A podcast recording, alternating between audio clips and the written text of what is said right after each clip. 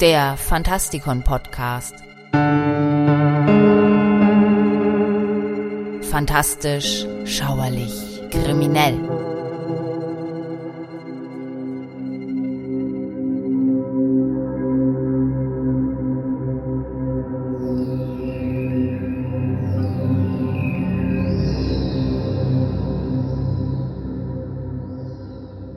Ende 1837 begann sich um Clapham in Südlondon eine Welle der Panik auszubreiten. Etwas Schreckliches taumelte aus dem Nebel und überfiel die Anwohner.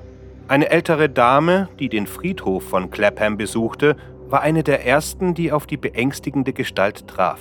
In einen dunklen Umhang gehüllt, mit einem Hut, der über das Gesicht gezogen war, sah sie, wie er einen unmöglichen Sprung über den hohen Zaun machte und in der Dunkelheit verschwand.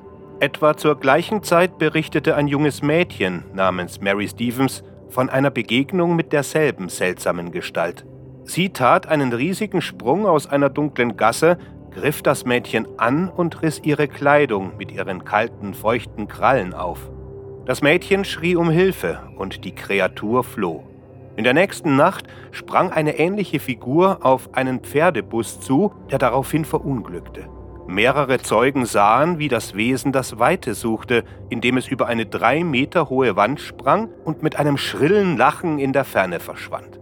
Bald erreichten die Nachrichten über die Angriffe auch die Behörden. Der Bürgermeister Sir John Cowan erhielt einen anonymen Brief, in dem er auf die Menge von Angriffen aufmerksam gemacht wurde. Coben wies den Brief zunächst als wilden Unsinn zurück. Innerhalb weniger Wochen wurde er jedoch mit ähnlichen Berichten über Attacken in ganz London überflutet und war gezwungen, eine öffentliche Versammlung einzuberufen, um die Verbrechenswelle zumindest zu diskutieren. Mittlerweile war auch die Boulevardpresse involviert. Während die ersten Berichte sehr unterschiedlich ausfielen, wurden in diesen einschlägigen Zeitungen Aussehen und Vorgehensweise der Erscheinung definiert und ihr berühmter Name Spring-Heeled Jack war geboren. Den Zeitungen zufolge hatte Jack spitze Ohren und eine hakenförmige Nase, heftige Krallen und leuchtende rote Augen. Unter einem dunklen Umhang trug er eng anliegendes Ölzeug. Einig war man sich auch über seine wundersame Fähigkeit, über große Höhen zu springen. In den 1830er Jahren wurde die Besteuerung von Papier und Druck stark reduziert was zu einem Boom billiger populärer Printmedien, Zeitungen und einer Art frühen Graphic Novels namens Penny Dreadfuls führte. Diese Publikationen waren hungrig nach reißerischen Geschichten über Verbrechen und Horror. Und die Geschichten von Springheel Jack erregten sofort ihre Fantasie. In den Penny Dreadfuls wurde Jack zu einer Art frühem viktorianischen Superschurken. Seine Fähigkeiten und sein Aussehen wurden massiv übertrieben. Jetzt machte er seine Sprünge über ganze Gebäude Manchmal konnte er sogar fliegen. Seine Augen leuchteten rot und er konnte blaues Feuer aus seinem Mund spucken.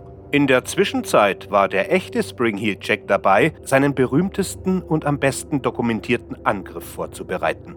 Im Februar 1838 öffnete die Teenagerin Jane Alsop im Osten Londons die Tür, um von einer schattenhaften Gestalt begrüßt zu werden. Ich bin Polizist. Um Himmels Willen bring mir ein Licht, denn wir haben Springheel Jack hier in der Straße erwischt. Jane holte dem Mann eine Kerze und war erschrocken von seinem seltsamen Aussehen. Plötzlich warf er seinen Umhang ab und attackierte das Mädchen. Seine Augen leuchteten rot und er spuckte blaue Flammen, als er sie mit seinen Metallkrallen packte. Mit Hilfe ihrer Schwester gelang es dem Mädchen schließlich, sich aus Jacks Griff zu befreien und sich in die Sicherheit des Hauses zurückzuziehen. Ob Jane die seltsamen Aspekte von Jacks Auftritt übertrieben hatte, vielleicht beeinflusst durch Presseberichte, wird man nie klären können. Aber das Geschehen ging in die Geschichte ein, denn die Polizei und der Richter beurteilten ihren Bericht als authentisch. Trotz der scheinbaren übernatürlichen Qualitäten, die Jack besaß, waren sich John Cowan, der Oberbürgermeister und die Metropolitan Police sicher, dass die Angriffe von einem Menschen aus Fleisch und Blut begangen wurden. In den Wochen vor dem Fall Alsop hatte es ähnliche Sichtungen gegeben und es wurden mehrere Täter verdächtigt. Ein Maurer namens Payne war ebenso darunter wie ein Schreiner namens Milbank. Es gab jedoch keinerlei Beweise für deren Schuld. Eine aufkommende Theorie besagte, dass die Angriffe von einer Gruppe dekadenter Adliger ausgeführt wurden, die miteinander wetteiferten. Die Vorstellung, dass der verkommene junge Adel eine Bedrohung für die Gesellschaft sein könnte, war damals sehr weit verbreitet, besonders in der populären Presse der Arbeiterklasse. Die am häufigsten in der Presse erwähnte Person war jedoch der dritte Marquis von Waterford, Henry de la Peur Beresford. Beresford war im Volksmund als der Mad Marquis bekannt, wegen seiner ungeheuerlichen Streiche und Possen, zu denen er sich im betrunkenen Zustand hinreißen ließ. Zum Zeitpunkt der ersten Vorfälle hielt er sich in London auf. Steckte er hinter den mysteriösen Taten des Spring Jack? Aristokraten wurden erstmals 1838 in einem anonymen Brief an den Lord Major als Verdächtige genannt. Infolgedessen wurde auch der Name des Marquis von Waterford mit dem Fall in Verbindung gebracht. Es ist nicht schwer zu verstehen, warum er als Verdächtiger galt. Ende der 1830er Jahre war er für seine Trunkenheit, seinen Vandalismus, seine Streiche und sein ungeheuerliches Verhalten berüchtigt. Viele seiner höllischen Possen wurden in der Presse ausführlich dargestellt, insbesondere der berühmte Vorfall in Melton Mowbray, der zu dem Satz die Stadt rot färben führte. Nach einer Fuchsjagd verwüsteten Waterford und sein Gefolge während ihrer Randalen im volltrunkenen Zustand das Stadtzentrum mit Hilfe roter Farbe.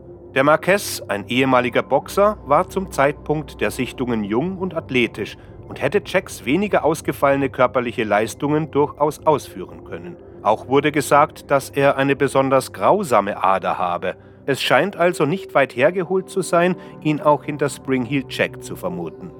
1880 nannte E. Cobham Brewer, Autor des Brewers Dictionary of Phrase and Fable, Waterford Jack.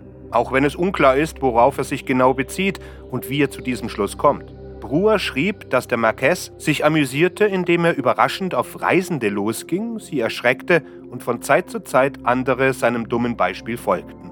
Der Autor Peter Haining schrieb 1977 den einflussreichsten modernen Artikel über das Spring Heel Jack Phänomen. Sein Buch The Legend and Bizarre Crimes of Spring Hill Jack nannte ebenfalls den Marquess von Waterford als Täter. Allerdings wurde die Zuverlässigkeit von Heinings angeblichen Beweisen von einigen Historikern in Frage gestellt. Heining vermutete, dass sich der Marquess durch schlechte Erfahrungen, die er mit Frauen und der Polizei gemacht hatte, gedemütigt gefühlt habe. Zusammen mit seinen reichen Gefährten träumte er von der Idee des Spring Heel Jack, um Rache zu nehmen. Mit Hilfe von Freunden, die Erfahrung mit Mechanik hatten, hätte Waterford spezielle Stiefel mit Federabsätzen konstruieren können, um Jacks unglaubliche Sprungkraft zu erreichen. Laut Haining hatte der Marquess sogar das Feuerspucken gelernt. Einer der Gründe, warum Waterfords Name als Verdächtiger auftauchte, war die Tatsache, dass seine Präsenz in London mit den ersten Spring Heel Jack-Angriffen zusammenfiel. Der Marquess von Waterford lebte in den Jahren 1837 und 1838 im Umkreis der ersten Überfälle und als er 1842 aus London abreiste, gingen die Berichte über weitere Jack-Sichtungen zurück. Waterford kehrte mit seiner neuen Frau nach Irland zurück und wandte sich Berichten zufolge von grausamen Witzen ab, um bis zu seinem Tod 1859 ein respektables Leben zu führen – Dennoch gab es weitere Augenzeugenberichte über Spring Heel Jack. Wenn Waterford also für die frühen Angriffe verantwortlich war, dann müssten diese Fälle auf Nachahmer zurückzuführen sein. Ein weiterer Beweis dafür, dass der Marquess von Waterford der ursprüngliche Spring Heel Jack gewesen sein könnte, gründet sich auf der Ähnlichkeit zwischen den Wappen auf Jacks Brust und dem von Waterford. Eines von Jacks Opfern, ein junger Dienerjunge in einem Haushalt in Südlondon, entkam der Begegnung mit dem Monster mit nicht mehr als einem Schrecken. Jedoch bemerkte er angeblich ein aufwendig besticktes Wappen auf dem Kostüm des Angreifers, das mit dem Buchstaben W versehen war. Hätte das W für Waterford stehen können? Vielleicht hatte sich der Marquess ein altes Stück Familiengewand mit Wappen angeeignet, um sein Kostüm zu vervollständigen? Das Hauptproblem bei der Identifizierung des Marquess von Waterford als Springheel Jack ist das Fehlen von überprüfbaren historischen Beweisen, die ihn als Täter untermauern. Wie ein Großteil der Geschichte sind Fakten und Fiktionen im Laufe unzähliger Nacherzählungen zu einer Einheit verschmolzen. Ende des 19. Jahrhunderts wurden regelmäßig wilde Geschichten über Jack als historische Figur erzählt. Vor allem die Groschenromane übertrieben die echten Angriffe und erfanden völlig neue hinzu. Viele der angeblichen übernatürlichen Attribute von Jack stammen ebenfalls aus diesen Veröffentlichungen. Nach Ansicht einiger Historiker basieren viele der Fakten, die Waterford mit Spring Heel Jack in Verbindung bringen wollen, mit ziemlicher Sicherheit auf späteren fiktiven Verzierungen. Die Geschichte des jungen Dieners, der den Buchstaben W auf Jacks Kostüm erkannte, ist in keinem zeitgenössischen Zeitungsbericht zu finden. Sie stammt wahrscheinlich aus einer der unzähligen späten Nacherzählungen, die versuchten, die Verbrechen Waterford unterzuschieben. Eine weitere häufig zitierte Spring Heel Jack Begegnung scheint ebenfalls völlig aus der Luft gegriffen zu sein. Ein junges Mädchen namens Polly Adams erinnerte sich an einen teuflischen Adligen mit wulstigen Augen, der sie auf der Blackheath Fair angriff. Auch hier gibt es keine Aufzeichnungen über diesen Angriff in zeitgenössischen Quellen. Der Zweck dieser klar fiktiven Geschichte wird deutlich, wenn man die physische Erscheinung des Marquess von Waterford in Betracht zieht. Dem irischen Aristokraten wurden ungewöhnlich hervorstehende Augen nachgesagt, was darauf hindeutet, dass der apokryphe Polly Adams Angriff ein weiterer skurriler Versuch war, die Verbrechen mit Waterford in Verbindung zu bringen. Danke fürs Zuhören.